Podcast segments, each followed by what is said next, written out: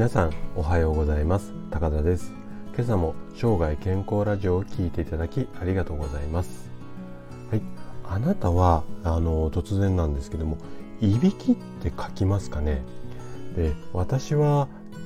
たまになんですけど書いているみたいなんですよね。で特にそうですね。最近は少なくなったんですけども飲み会の後のまあ帰ってきた時の夜だとかあと結構疲れが溜まってる時に書くみたいであの朝食の時なんかにね妻に「昨日すごく大きな音だったよ」とかってちょっとこう嫌味っぽくっていうか言われたりすると不機嫌になったりするんですけどもまああのそんな今日、厄介者のいびきについて今朝はお話をしていきたいと思います。であなたがもし生活習慣病これにかかりたくなかったらいびきをかいてるかどうかこれをチェックしてみましょうということなんですね。でなんでかっていうといびきは脳の疲労と大きく関わるからなんですね。でこの理由について今朝は詳しくお伝えしていきたいと思うんですけども話のポイントは2つあります。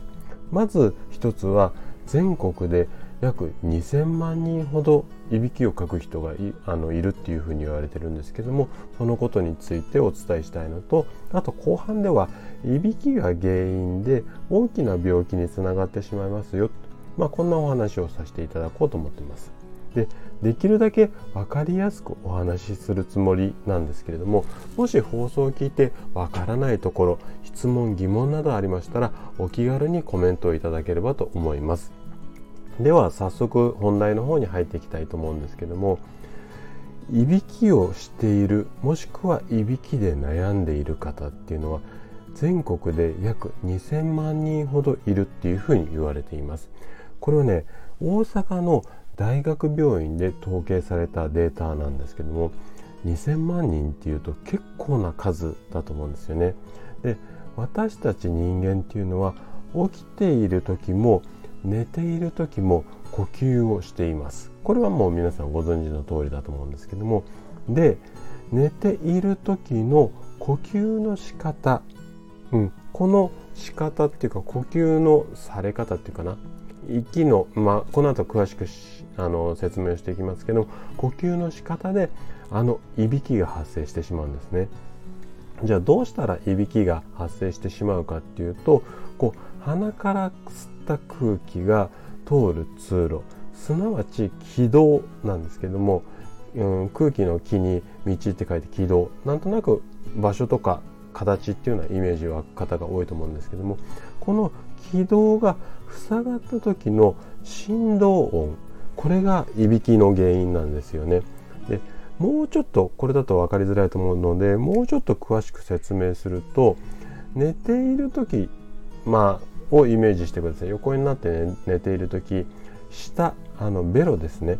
ベロは本来口の上の壁のところにぴったりとくっついていなければいけないんですよ。なんですけどもこれが何らかの理由で舌が上の壁から離れてしまう。でこの離れてしまって舌が下がることで下の付け根の部分が喉を塞いでしまう。これがいびきのこうメカニズムなんですよね。なんとなくイメージ湧きますかね。とにかく、まあ、喉の辺りの振動音だ、まあ、こんなイメージでいいかなというふうに思います。でこのいびきをかくとちょっとね大きな病気につながるリスクっていうのがあるんですよ。でその辺りちょっと後半詳しく説明していきたいと思うんですけども。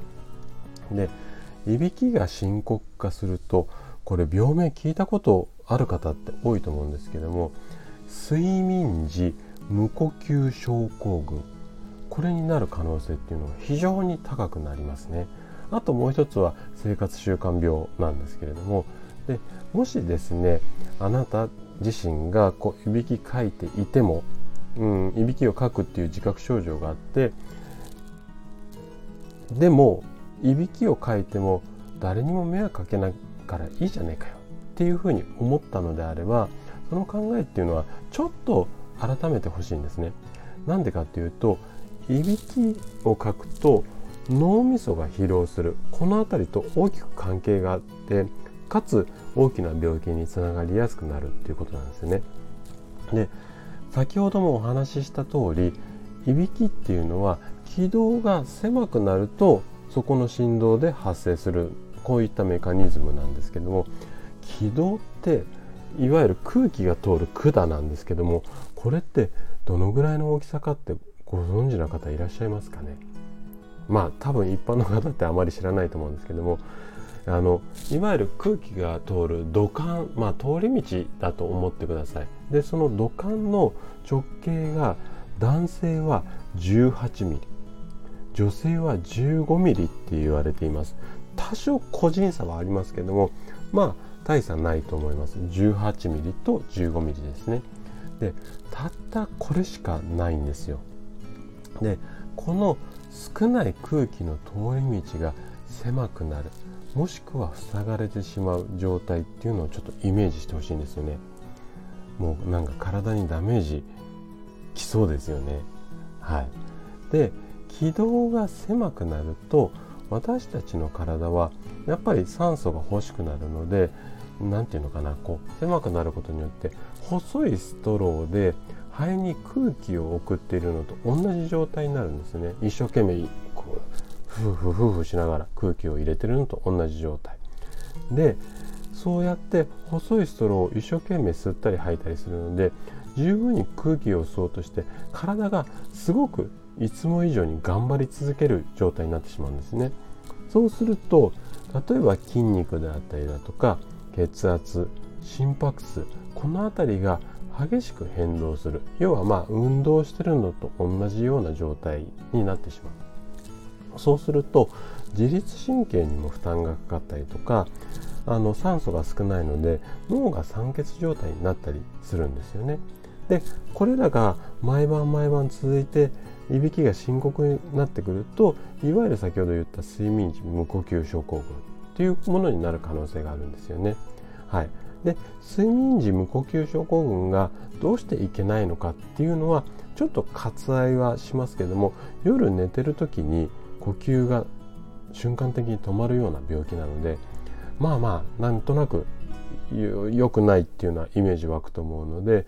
まずもしいびきをかいてるってあなたが指摘されるようであれば一度ちょっと病院なんかで見ていただいて早めの治療を検討するのも一つの、うん、方法かもしれませんね。ということで今朝はいびきをチェックし対応することで生涯健康に入れる、うん、生涯健康を手に入れるとあなたは素敵な人生が送れるようになりますこんなお話をさせていただきました今朝のお話があなたの生涯健康で過ごすヒントになれば嬉しいです。では笑顔で健康な一日をお過ごしください。明日の朝またお会いしましょう。